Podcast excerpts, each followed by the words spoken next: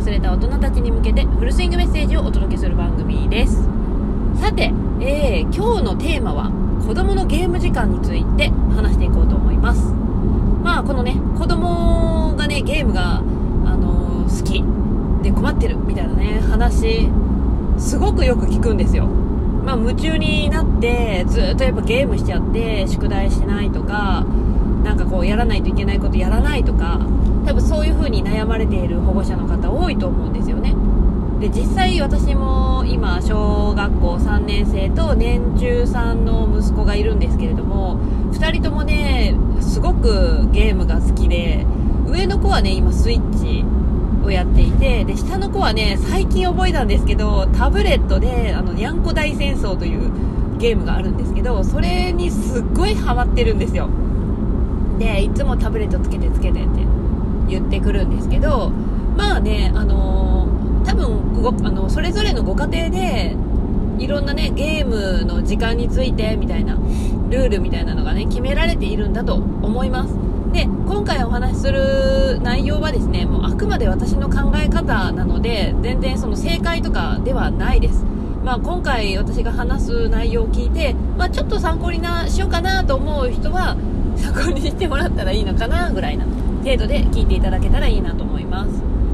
まあ結論から言いますと,、えーと、うちはですね一応一応ゲーム時間はね決めていますが決めているんですけどほとんどね最近はねもうエンドレスな感じであの見守ってる感じですね。本当はねあのきあのきっとなんか1日に30分だけだよとか1時間だけだよとかって決めてねもうその時間を超えたらやらせんみたいなそういう風がいいのかなって思ったりもするんですけれどももうなんか全部ねもう彼女に任せてる感じですね。もちろんねなんかゲーム多分やりだしたら多分エンドレスでやるんですよきっと子供ってね。楽しいことって。でもなんかこう親的に多分ねその時間を決めるっていうのはもうもちろん目も悪くなるっていうデメリットもあるんでしょうけどやっぱこう時間をきっちり決めてあのー、宿題をきちんとやることをやらないといけないとか多分そういう風にあってほしいという親の願いとかがあると思うんですよ。やっぱ時間をきっちり1時間なら1時間でやめてで宿題をちゃんと終わらせて明日の学校の準備もきちんとやってみたいなね。そういう多分理想の子供の姿みたいなものがきっとあるはずなんですよね。でやっぱやらないといけないよみたいな感じのやっぱ言い方というか考え方みたいなのもあると思うんです。まあ全然それはそれで悪くはないんで別に否定とかはしないんですけどまあでもね私わかるんですよ子供の方の気持ちもね。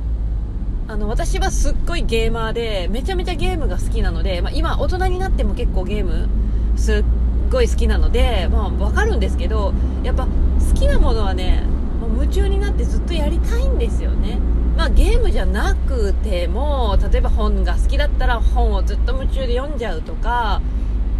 なんかこうネットでねなんか好きな情報をこうあの見るのが大好きな人はずっとやっぱインターネット見ちゃうとか SNS もそうだと思うんですけどやっぱね好きだなとか楽しいなって思うことって時間忘れてずっとやっぱ夢中でやっちゃうと思うんですよ。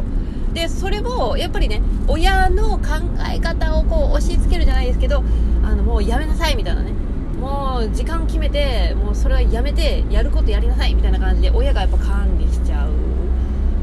まあそれ必要もねきっとあるとは思うんですけど個人的にはもう私は子供任せでいいのではないかなっていうのは私の考え方です。あくまでね。子供に考えさせる。もうゲームやりたいならやってもいいんだけれどもそのゲームを時間ゲームに時間を使うことでやっぱり宿題の時間がなくなってしまったりとかやらないといけなかったことができなかったとかっていうことが起こるじゃないですか。でも私はそれはあくまで自分が決めてることでえー、ですかね。例えばそれで宿題ができなかったとして先生に怒られたとしてもそれはあなたがゲームを優先して宿題をやらなかったからじゃないという何ですかね。そういう因果関係っていうものを知ってもらいたいっていう意味で、まあ、特に制限ほとんど今制限かけてないんですけどやってる感じですね。なのでねもうやるなやるなって言ってあのいうよりかはもうとことんまでやったらいいじゃないと。好きなことやったらいいじゃんっていう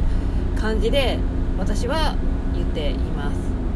もちろんこれに関してはね正解とか不正解とかなく賛否両論あると思うんですよ。やっぱ子供はやっぱ管理してあげないといけないっていう親御さんもいるでしょうしやっぱ目が悪くなるからやっぱりダメゲームはダメっていう人だって絶対いると思うんですけど私はもうやりたいならやれやっていう そんな感じです、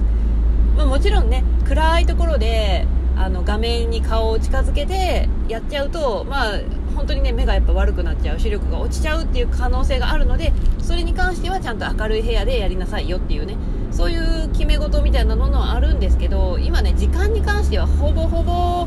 うんほぼほぼ合ってないようなもんですね。なんかスイッチだとなんか見守りみたいなのがあるんですけどもう解除してって言われるのでもう分かった分かった分かったみたいな感じですぐ解除してしまう今現状です。まあそれでいいのかなって思いますね私は。あのー、結局ゲームもねずっとやると飽きるんですよ。とことんまでやると飽きる。本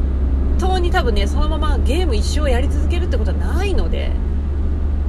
だからゲームもねとことんやったら飽きるのでそれをとことんまでやらせてあげたらいいのではないかな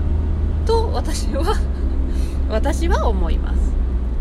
うん、それのね、まあ、もちろんそれでねあのやらないといけないこともやらないゲームばっかりしてもうって多分ねイライラするとは思うんですよ。私もねできればちゃんとねその決める学校から決められている宿題をきちんと終わらして明日の準備をきちんとしてそれから遊びなさいっていうのが私は本当に私も思うんですけどでもね実際自分どうだったろうって考えた時に自分も今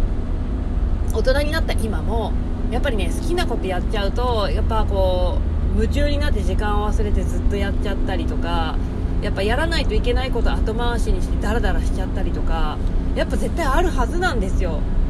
それを子供に子供はもう完璧にしなさいみたいなねあの時間を決めて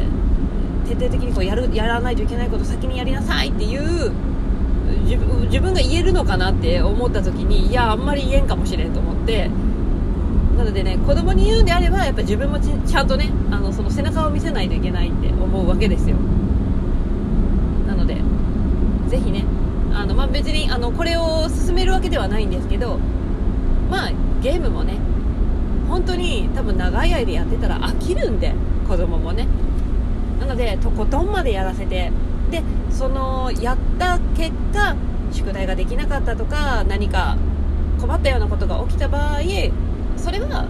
自分がゲーム優先したからだよねっていうことを、まあ、本人にちらっとこうお伝えするとああそうかみたいなね。まあ、そこからどう考えるかはまあ子供次第という形で、まあ、見守り系の子育てをしている私です。と子育て論についてはすごくいろんな意見があるからね。